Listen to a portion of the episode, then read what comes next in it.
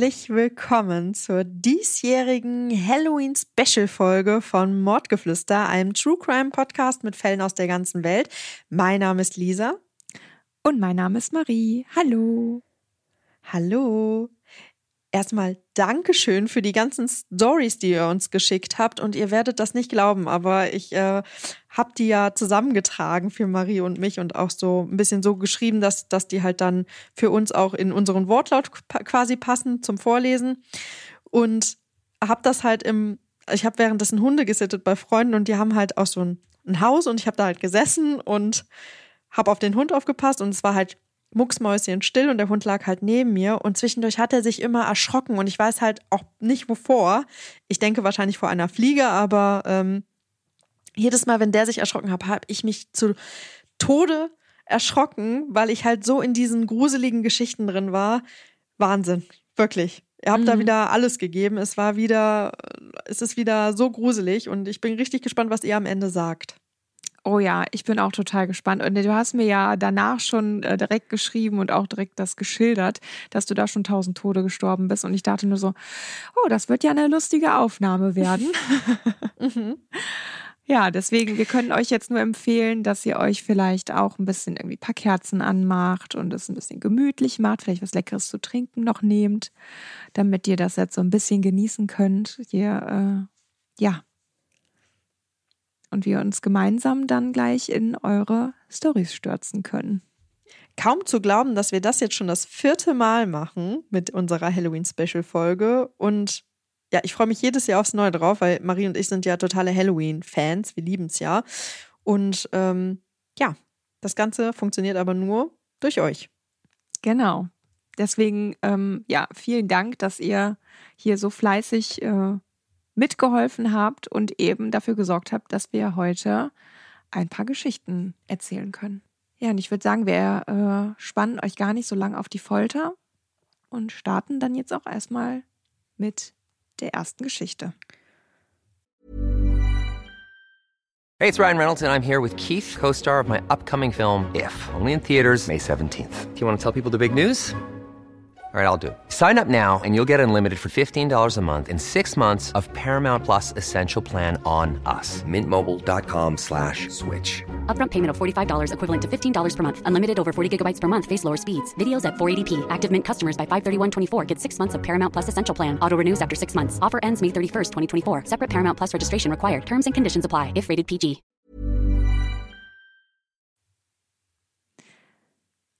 Hallo. Ich höre gerade euer Halloween-Special und da fällt mir eine Story ein, als ich in der ersten oder zweiten Klasse war. Der Mann meiner Lehrerin ist gestorben. Er war schwer krank, wollte aber immer beweisen, dass es etwas nach dem Tod gibt. Ein paar Wochen nachdem er gestorben ist, ging meine damalige Klassenlehrerin mit ihrer Tochter und dem Hund spazieren. Als sie in den Himmel schauten, sahen sie das Gesicht ihres Mannes als Wolke. Sie hat Bilder von der Wolke gemacht und als Vergleich ein Bild ihres Mannes mitgebracht. Es war nicht so, dass man dafür Fantasie brauchte, um es zu erkennen. Im Gegenteil. Man konnte alles richtig erkennen. Bart, Haare, Augen und so weiter. Ich kann mich bis heute noch daran erinnern. Ja, das ist echt krass. Ja, ich finde es auch total Wahnsinn, weil man das ja auch immer wieder hört, dass ähm, Leute zum Beispiel irgendwie ja was ausmachen, ne? Irgendwie das und das. Also zum Beispiel, ähm, wenn ich sterbe und du siehst einen Regenbogen, dann ist das ein Zeichen von mir aus dem Himmel zum Beispiel oder so, ne? Und dass mhm. Leute dann ja voll oft halt auch irgendwie Regenbogen sehen oder so. Und tatsächlich ist es bei mir so, ich sehe in letz also seit meine Oma gestorben ist, sehe ich einfach unfassbar oft weiße Schmetterlinge.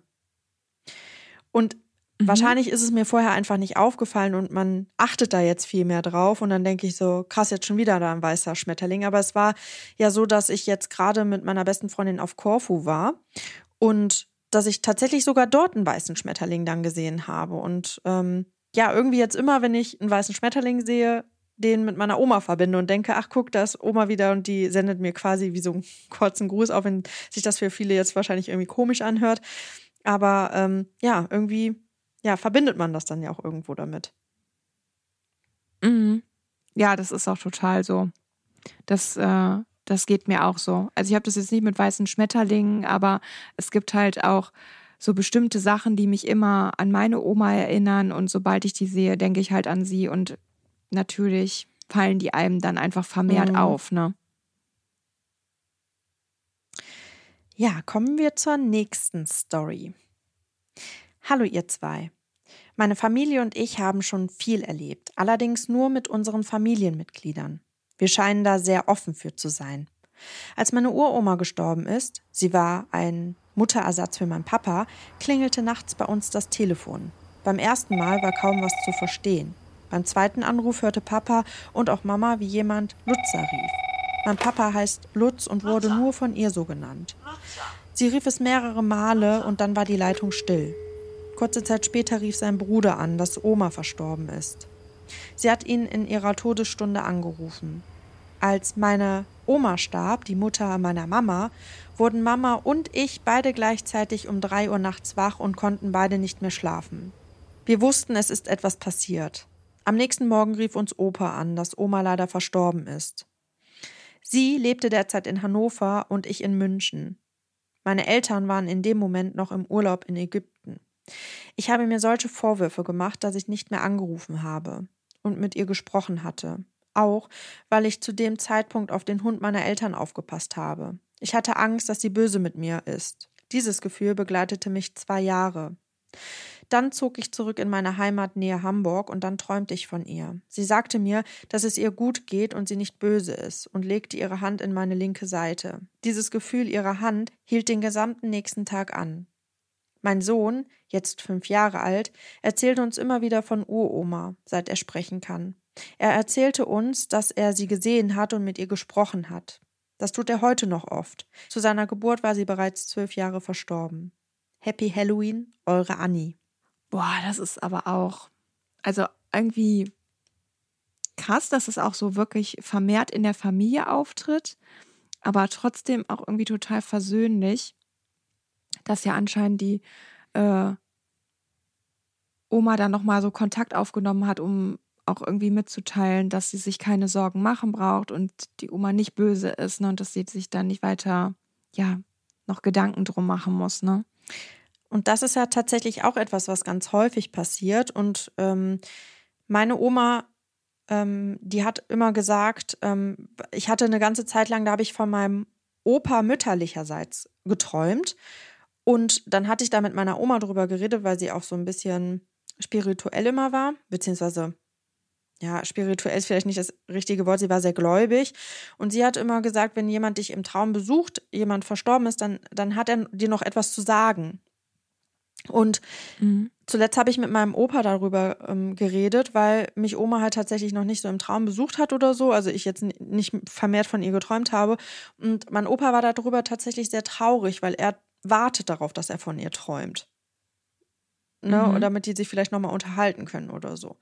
Also, damit er ja. Ne, das Gefühl hat irgendwie nochmal, also er hat gedacht, er träumt jetzt viel häufiger von ihr und das passiert halt jetzt gerade nicht. Und ich finde, mhm. das ist immer irgendwie so, wenn man dann wach wird, dann hat man irgendwie das Gefühl, man hat mit der verstorbenen Person irgendwie nochmal Kontakt gehabt, was natürlich irgendwie sehr, sehr schön ist. Mhm. Ja, ich habe da tatsächlich, wo du das gerade sagst, fällt mir siebenteils ein, dass mir das tatsächlich auch passiert ist. Und ähm, meine Oma, zu der ich ja auch wirklich ein super, super enges Verhältnis hatte, ist ja gestorben, als ich schon mit Malea schwanger war, aber es selber noch nicht wusste. Und so hat meine Oma das leider nie erfahren, dass sie nochmal Uroma geworden ist. Und ähm, das war wirklich mit Abstand ihr aller, allergrößter Wunsch. Und das fand ich unglaublich traurig. Das war auch das Erste, wo ich drüber nachgedacht habe, als ähm, ich quasi erfahren habe, dass ich schwanger bin.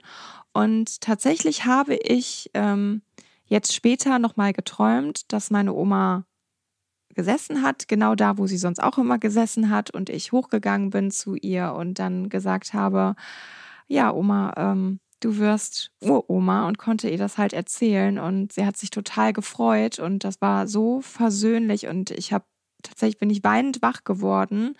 Ähm, aber für mich war das in dem Moment auch so real und ich bin mir jetzt ganz, ganz sicher, dass sie das weiß, dass die Malea gekommen ist und dass sie nochmal Oma geworden ist. Das ist total schön. Ich, ich, ich mag sowas, weil das irgendwie einem auch irgendwo Hoffnung gibt noch, ne? Mhm. Total weil das wirklich was war, was mich total fertig mhm. gemacht hat und dass ich das so im Nachhinein jetzt quasi mit ihr klären mhm. konnte, das ähm, ja beruhigt einfach total. Das weiß ich sogar noch. Das, das weiß ich noch, weil du ja auch gesagt hattest mit, ähm, äh, dass du ihr das ja auch noch gesagt hast, dass du heiratest und so, ne? Das, das hattest du ihr, mhm. glaube ich, ähm, am Sterbebett noch so. Das konnte ich ihr gerade noch sagen, genau. also dass ich ja. verlobt bin. Ja, ne? genau. Ja. Und dass, dass, dass dich das sehr beschäftigt hast, dass du ihr das eben nicht sagen konntest mit der Schwangerschaft, ne? Mhm. Genau. Ja, dann kommen wir mal zur nächsten Geschichte. Hallo, ich bin Miriam und mittlerweile 38 Jahre alt. Ich hatte bisher nur ein paranormales, gruseliges Erlebnis. Es ist 20 Jahre her, dass mein Opa nach einem Schlaganfall im Krankenhaus auf der Intensivstation lag. Er sollte dort keine Wertgegenstände dabei haben, sodass meine Oma seine große Armbanduhr, die er eigentlich immer trug, mit nach Hause nahm. Leider verstarb mein Opa nach circa einer Woche nachts um 4.31 Uhr. Meine Oma wurde daraufhin angerufen und neben dem Telefon auf dem Sideboard lagen die Wertgegenstände meines Opas inklusive seiner Uhr. Genau in dieser Nacht blieb auch seine geliebte Armbanduhr stehen. Exakt um 4.31 Uhr. Dies ist für mich bis heute unbegreiflich, da ich sonst eher ein sehr realistischer Mensch bin und eigentlich für alles eine Erklärung suche und auch finde. Ja, auch das ist ja tatsächlich ein Phänomen, was ganz, ganz oft passiert, dass eben die Armbanduhren von Verstorbenen stehen bleiben. Und ich weiß gar nicht, ob das irgendwie einen physikalischen, aber gut, in dem Fall kann das ja auch nicht sein, weil es ja auch gar nicht irgendwie an seinem Handgelenk war oder so. Mhm. Ja, ich glaube, früher bei so ähm, ich überlege gerade, wie der Begriff ist. Es gibt ja Uhren, die sich aufladen dadurch, dass du sie trägst. Ne? Heißen die mechanische mhm. Uhren? Ich glaube schon.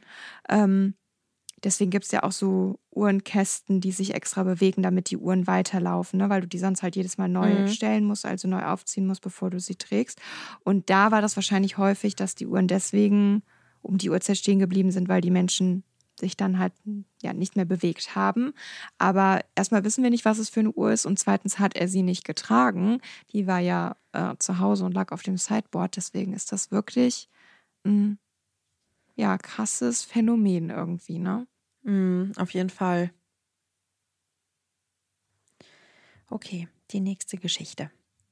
Hey, ich habe eine Geschichte aus meiner Kindheit. Ich hatte als Kind ziemliche Angst im Dunkeln und dachte, dass sich überall Monster verstecken. In einer Nacht, als ich schlafen gehen wollte, habe ich wie jede Nacht die Decke über meinen Kopf gepackt, damit ich geschützt bin. Als ich kurz vor dem Einschlafen war, hat mich allerdings irgendetwas von unter meinem Bett an meiner Hand berührt. Dadurch habe ich mich nur noch mehr unter meiner Decke verkrochen und vorsichtig geguckt, ob ich irgendwas in meinem Zimmer sehen kann.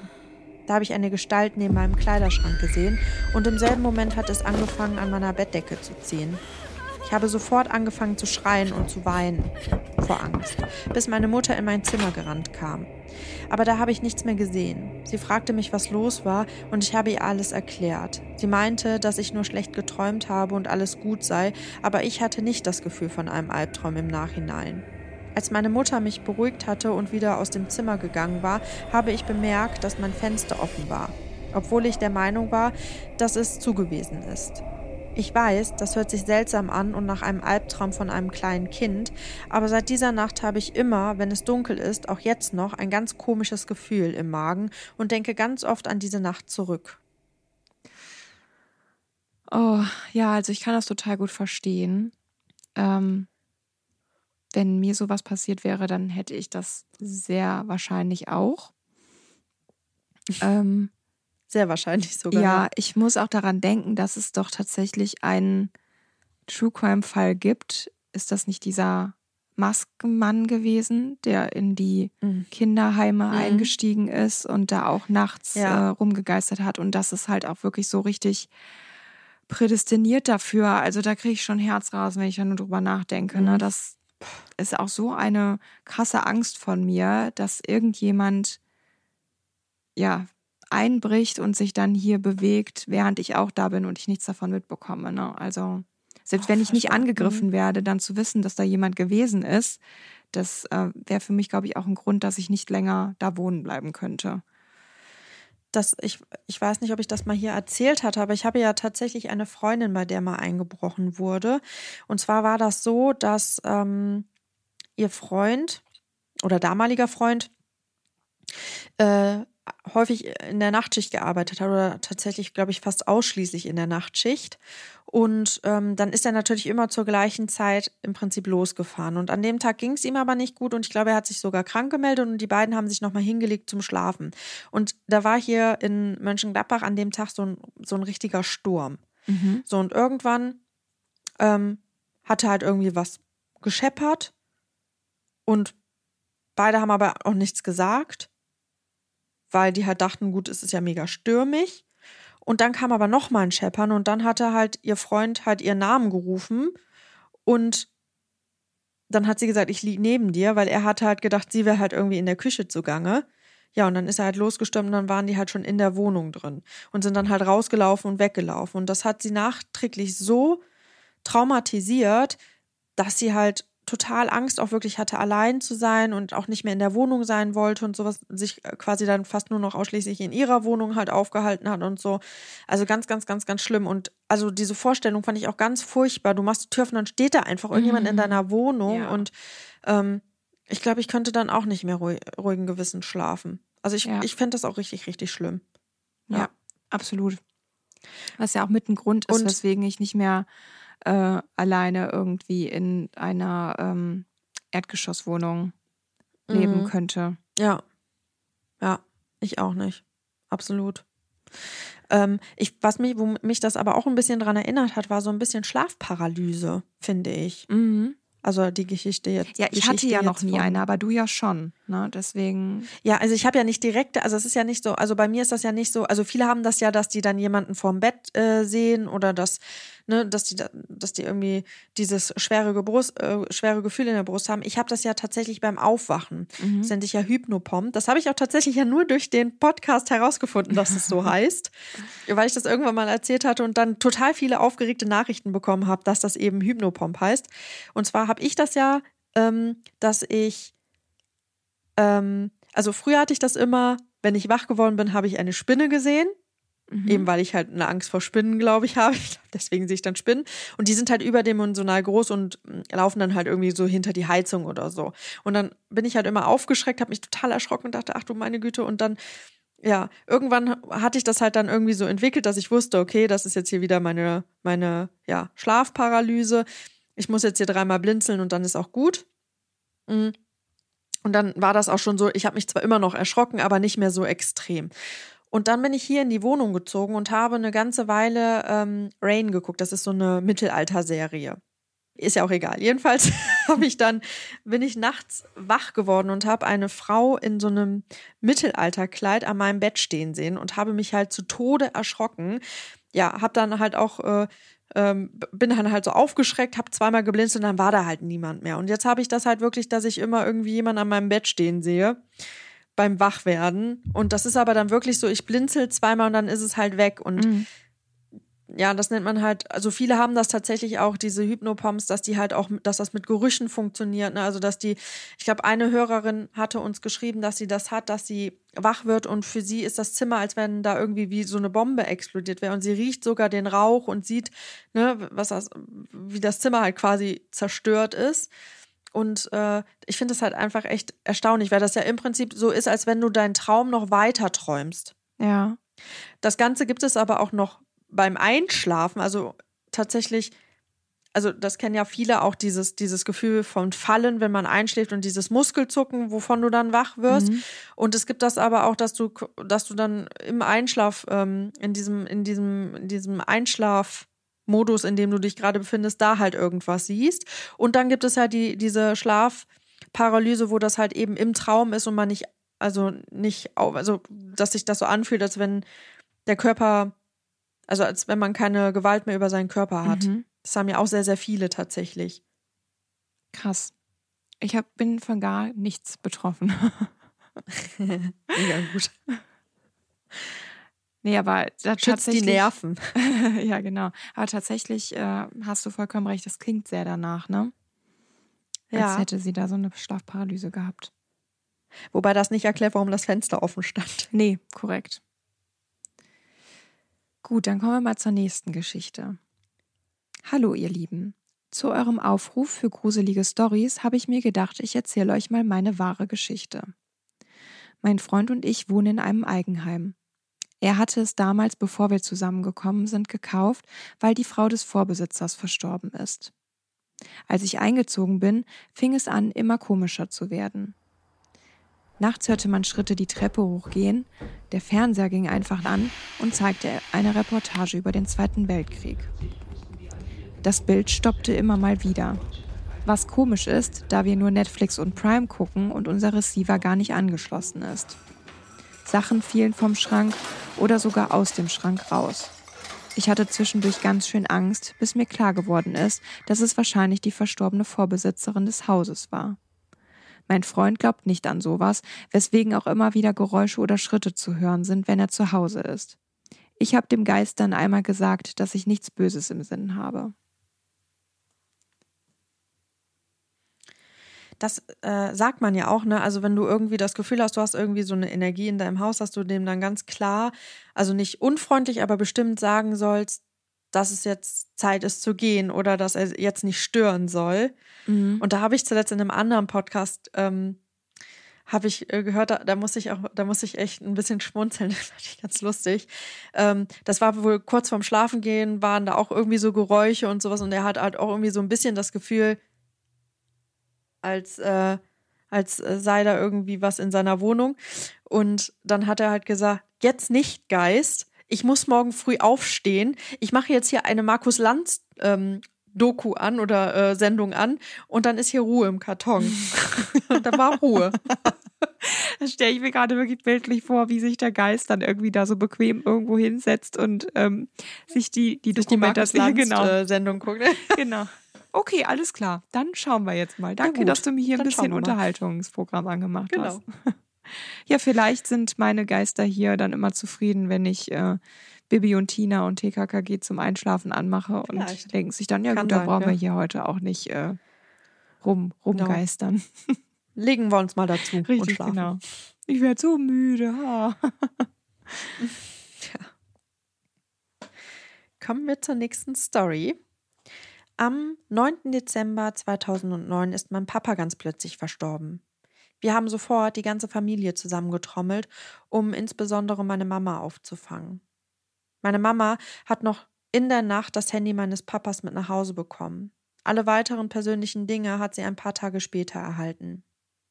Wir saßen also mit rund 15 Personen in unserer Küche. Wir vier Kinder mit unseren Partnern, meine Mama, meine Tante und unsere besten Freunde, die auch sofort gekommen sind. Wir waren alle irgendwie in Trance und um 5.25 Uhr klingelte plötzlich das Handy meiner Mama. Es lag vor uns auf dem Tisch. Der Anrufer, der angezeigt wurde, war mein Papa. Das Handy hatte meine Mama in ihrer Jackentasche gelassen. Sie ist vor Schreck sofort rangegangen, aber es war nur das Besetzzeichen zu hören. Wir waren total aufgeschreckt, aber heute sehen wir es als Zeichen von meinem Papa. Vielleicht ist er gut angekommen, wo er auch immer heute ist. Oh, irgendwie schon gruselig, aber auch schön. Vor allem, wenn man es dann so interpretiert, wie die es eben auch machen, dass Ja. ähm, man dann denkt, okay, vielleicht wollte er einfach nur Bescheid sagen, hört mal, alles gut, ähm, ne, mir geht es hier nicht schlecht und äh, bitte seid nicht so traurig. Aber trotzdem Mhm. natürlich erschreckend, gerade in dieser Situation, wenn man da zusammensitzt und äh, das auch so viele Leute mitbekommen. Ne? Dann kann man ja nicht sagen, okay, Ja. das werde ich mir jetzt nur eingebildet haben. Äh, Ja, wenn alle stimmt. sehen, dass das da steht, ist schon irgendwie merkwürdig, wenn man sich jetzt fragt, wie das da zustande gekommen ist. Ne? Ja, Ja, dann kommen wir mal zur nächsten Geschichte. Eine Freundin und ich waren mit unseren Hunden im Wald spazieren. Es wurde schneller dunkel, als wir dachten. Sie hatte einen kleinen Jagdhundmix und ich einen ausgebildeten Labrador-Therapiehund. Mitten im Wald blieben beide Hunde auf einmal stehen und bellten ins Leere. Wir haben mit unseren Taschenlampen geleuchtet, aber nichts gesehen. Ihr Hund rannte plötzlich den Weg zurück. Er war zum Glück an der Leine und meiner bellte uns an. Sie gaben uns zu verstehen, dass wir umdrehen sollten. Wir rannten den Weg raus aus dem Wald und die ganze Zeit drehten sich die Hunde dabei um und bellten und knurrten in die Dunkelheit. Erst als wir den Wald verlassen haben, gaben die zwei Ruhe. Am nächsten Morgen sind wir die Strecke wieder lang gelaufen und die Hunde wurden wieder unruhig, blieben aber leise. Uns fiel dann auf, dass es genau die Stelle ist, wo sich ein paar Monate davor ein Mann erhängt hatte. Seitdem bekomme ich jedes Mal Gänsehaut an der Stelle und war dort nie wieder, sobald es dunkel wurde. Ja, Verstehe das ich voll. Äh, ja, kann ich auch total verstehen. Ich würde da auch nicht mehr im Dunkeln lang gehen. nee. Selbst Ich im Hellen fände ich es Wälder sowas Gruseliges haben. Ja, ich, also ich finde sowieso, dass Wälder irgendwie im Dunkeln immer was Gruseliges haben. Also generell, sogar Mhm. im Hellen. Ja. Also ich liebe das, durch den Wald spazieren zu gehen, aber ich finde, an manchen Tagen, gerade wenn es irgendwie so ein bisschen diesig ist oder sowas, dann ist das schon, dann ist das schon gruselig. Aber das hat natürlich auch was mit den ganzen Horrorfilmen zu tun, die man so gesehen hat. Ne? Also The Blair Witch Project zum Beispiel oder so, alles, was sich so im Wald absteht oder Wrong Turn oder so. Ähm, Mhm, das stimmt. Ja, und dass man sehr oft halt, halt wirklich da Geräusche hört, die man nicht so zuordnen kann. Ein Knacken, da sind halt auch viele Tiere, Mhm. ne? Und dann hört Ja. man irgendwas und guckt, man sieht halt nichts. Und äh, äh, man hat halt irgendwie trotzdem oftmals, finde ich, das Gefühl, so ein bisschen, ja, als würde man beobachtet werden. Ne? Und da merkt man wieder mal, dass Tiere ein äh, ja, Gespür dafür haben. Ne? Und Mhm. eindeutig mehr wahrnehmen als wir. Das stimmt. Ja, dann haben wir eine Nachricht von der lieben Maria bekommen. Hey, ihr beiden, vorab, ich liebe euren Podcast und ihr seid einfach super sympathisch. Ihr müsst für immer weitermachen. Das ist erstmal sehr, sehr lieb. Danke. Dankeschön. Und äh, das wollen wir natürlich auch tun. Ich folge eurem Aufruf und lasse euch an meiner paranormalen Erfahrung teilhaben. Ich, 38, habe meine Jugend zum Großteil auf dem Dorf bei meinen Großeltern verbracht. In diesem Ort lebte auch eine Freundin meiner Oma. Ich nannte diese Freundin immer Oma Erna, da sie wirklich den Begriff von Oma erfüllte. Sie war klein, hatte weiße Locken und in meiner Erinnerung immer eine Kittelschürze an. Ihr Mann hatte sich leider eines Tages in deren Haus erhängt. Warum, weiß leider niemand. Für sie war es unerklärlich, da die beiden immer eine sehr liebevolle Beziehung hatten und es ihnen auch sonst an nichts gefehlt hat. Unsere Theorie geht dahin, dass er vielleicht eine Diagnose bekommen hat, von der er seiner Frau nie etwas mitgeteilt hat und ihr den Leidensweg ersparen wollte. Ob das die richtige Entscheidung ist, finde ich fraglich. Zumal sie ihn damals gefunden hat und ihn hängen hat sehen müssen. Ich finde diese Vorstellung schrecklich. Ganz kurz zu der Beschreibung ihres Hauses und des Stalls. Man muss sich eine kleine Bauernkarte vorstellen. Nichts Großes. Der Stall schloss sich gleich an das Haus an und durch eine Tür im Haus kam man auch direkt in den Stall. Wenn man diese Tür durchschritt, befand sich gleich rechts eine Holztreppe, die zum Heuboden hochführte. War man am Ende dieser Treppe angekommen, musste man eine schwere Holzluke erst nach oben aufdrücken und dann zur Seite kippen, bis sie sich auf dem Boden ablegte. Nach dem Tod des Mannes hatte meine Oma sie noch häufig besucht, um ihr Trost zu spenden und sie nicht alleine zu lassen. Sie sagte dann eines Tages, dass es okay wäre, sie wäre nicht allein. Er würde sie jeden Abend besuchen und sich an ihr Bett setzen und sich mit ihr unterhalten. Ich fand die Vorstellung damals schon eher tröstend als beängstigend. Jetzt aber zu meiner eigentlichen Geschichte. Nach ein paar Jahren hatte Erna beschlossen, aufgrund des Alters in eine Wohnung in der benachbarten Kleinstadt zu ziehen. Meine Oma half beim Umzug und hatte auch mich gebeten, mit anzupacken. Selbstverständlich habe ich mich auch zu ihr nach Hause begeben. Ich hatte vor Ort so meine Schwierigkeiten, weil ich mit 1,80 schon aufpassen musste, dass ich mir nicht ständig den Kopf stoße. Ich musste aus dem Stall ein paar Kartons holen. Als ich die Durchgangstür durchschritt, ging plötzlich alles ganz schnell. Ich blickte die Holztreppe hoch und dort fiel mit einem lauten Knall die schwere Luke zu. Ich habe mich unendlich erschrocken. Es war niemand anderes in meiner Nähe und die beiden älteren Damen befanden sich zu der Zeit im Haus. Ich will auch nochmal betonen, um die Luke zu schließen, muss man sie mit voller Kraft vom Boden heben, um sie dann während des Runtergehens über sich zufallen zu lassen. Ich stand wie gebannt am Ende der Treppe und starrte auf die Luke. Als ich mich gesammelt hatte, ging ich zurück ins Haus, verabschiedete mich mit der Ausrede, dass ich mir so sehr den Kopf gestoßen hatte, dass mir schwindelig geworden ist. Später am Abend erzählte ich meiner Oma davon. Sie schien nicht sonderlich schockiert. Vielleicht glaubte sie mir auch nicht, aber sie erzählte mir daraufhin, wie Erna damals ihren Mann gefunden hatte. Sie hatte auf der Suche nach ihm auch die Tür vom Haus zum Stall durchschritten, die Treppe zum Heuboden hochgeschaut und hatte ihn dann durch die geöffnete Luke am Balken hängen sehen. Bis heute denke ich an diesen Vorfall, und auch wenn nun bereits mehr als 20 Jahre vergangen sind, bleibt dieser Moment zu klar wie am Tag des Geschehens in meiner Erinnerung. Ich denke, dass er sie wirklich besucht hat und nicht wollte, dass sie wegzieht. Vielleicht war er sauer auf mich und wollte mich verscheuchen. Nach ihrem Umzug hat er sie nicht mehr besucht. Ein paar Jahre später ist sie verstorben und ich bin ganz sicher, dass sie jetzt wieder zusammen sind. Liebe Grüße, eure Maria. Ja, also das äh, kann ich gut verstehen, dass die Maria da äh, schnellstmöglich dieses Haus verlassen wollte, weil ich mich tatsächlich auch unendlich erschrocken hätte und mit dem Hintergrund, dass äh, er da an dieser Stelle verstorben ist, ähm, ja, kann ich das irgendwie auch ganz gut nachvollziehen. Ne? Also ich könnte mir gut vorstellen, dass sollte der Geist da wirklich noch ähm, ja rumgegeistert haben, äh, dass er das natürlich nicht gut gefunden hat, dass äh, seine Frau Klar, ja. wegzieht, ne? Und dass er sich da irgendwie mhm. bemerkbar machen wollte ähm, und seinen Unmut kundtun wollte. Aber ich finde es natürlich schön, ähm, ja, dass die sich jetzt eben ja mit dem Gedanken trösten, dass die beiden jetzt wieder vereint sind. Ja, auf jeden Fall. Ähm, wir hatten das mal, also meine Cousine hatte das, die haben in einer, also da wohnen die auch immer noch, ähm, die, da sind die eingezogen und da hat vorher eine Frau drin gewohnt, die ist aber ich, ein oder zwei Etagen runtergezogen. Ich glaube, weil sie die ganzen Treppen nicht mehr gehen konnte und das war halt eine Masionettwohnung oder ist eine Masionettwohnung und ähm, aufgrund dieser ganzen Treppen, die dann auch noch sich in der Wohnung befunden haben, genau, ist sie dann halt ein oder zwei Etagen unter die beiden gezogen, ähm, ja, um einfach eben eine kleinere Wohnung zu haben.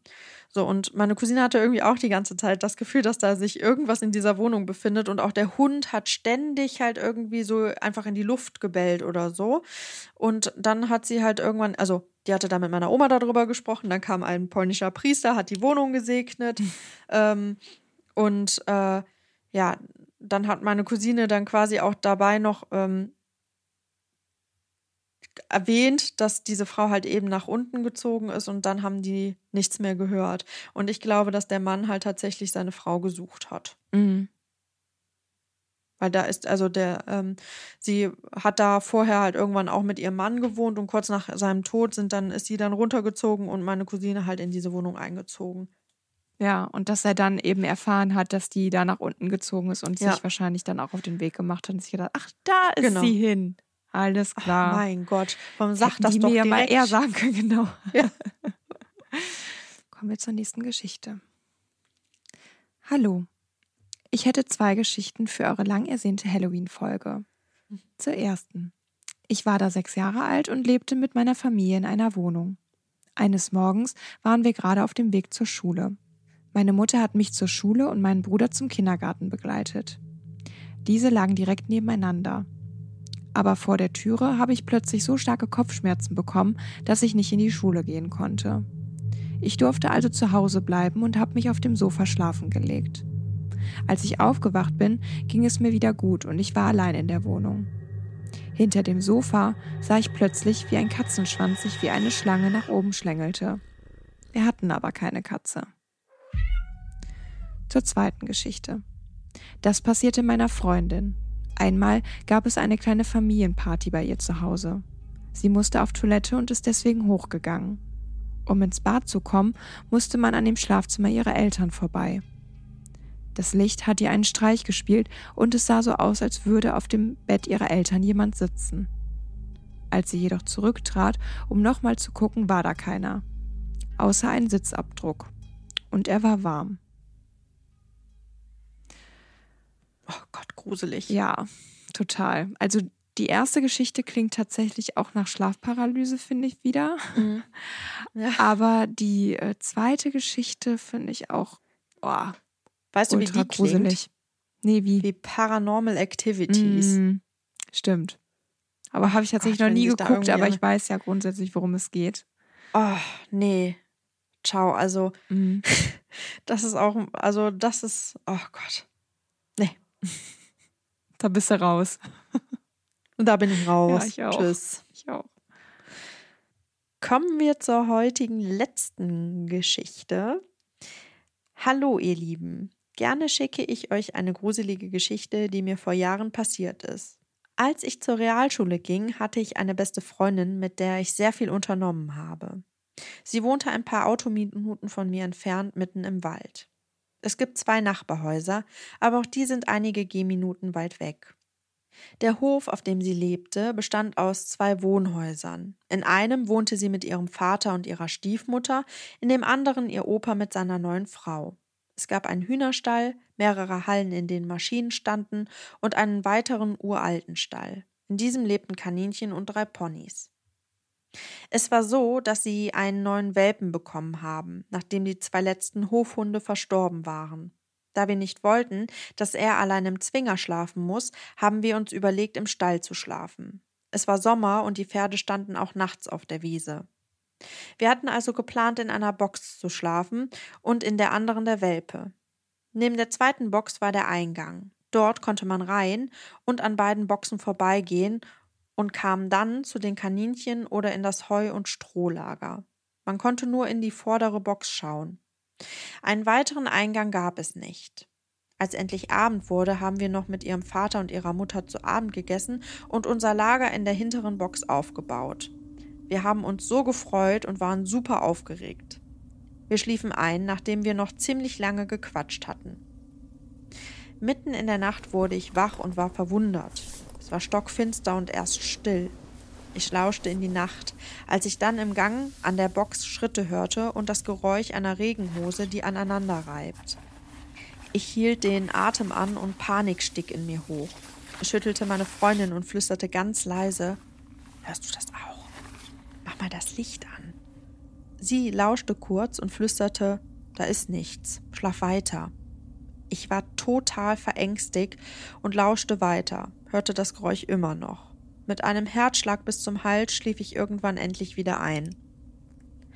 Am nächsten Morgen war sie immer noch der Meinung, dass da nichts war, aber wir fragten trotzdem ihre Eltern und ihre Großeltern, ob jemand nachts im Stall gewesen ist. Diese verneinten es. Jahre später erzählte mir meine Freundin, dass sie das Geräusch damals auch gehört hatte, aber sie das Licht nicht einschalten wollte, damit die Person uns nicht sieht. Bis heute lässt mich diese Geschichte nicht los und wir konnten nicht rausfinden, wer oder was dort im Stall mit uns war. Auch jetzt beim Schreiben stellen sich wieder meine Arm- und Nackenhaare auf. Es war einfach so gruselig und dieses Geräusch von einer Regenhose, wenn man geht, finde ich bis heute unangenehm. Liebe Grüße an euch und allen Hörerherzchen. Macht weiter so. Ich liebe euren Podcast. Katharina.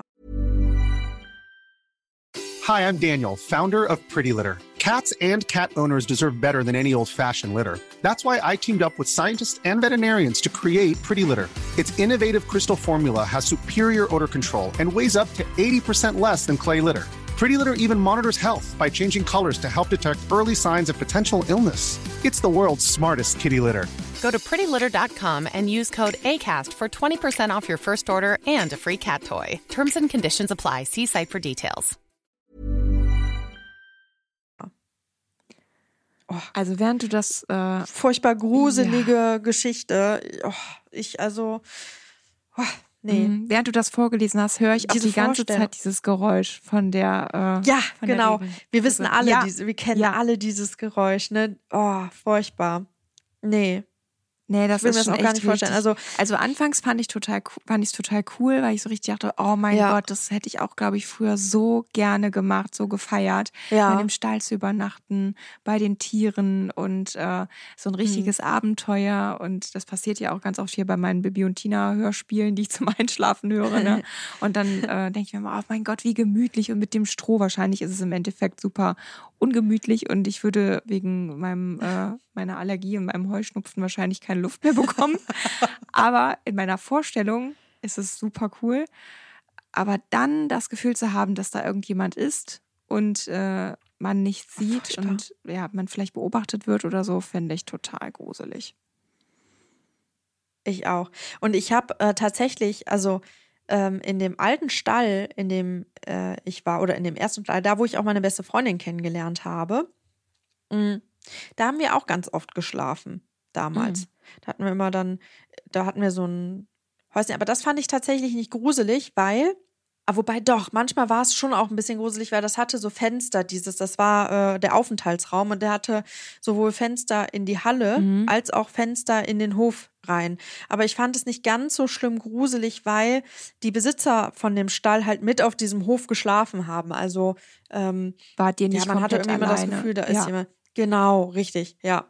Aber äh, ich kann mich noch daran erinnern, dass wir es auch manchmal gruselig fanden, so ähm, wegen den Fenstern, ne? weil man irgendwie das Gefühl hatte, es kann immer jemand Mhm. reingucken, so.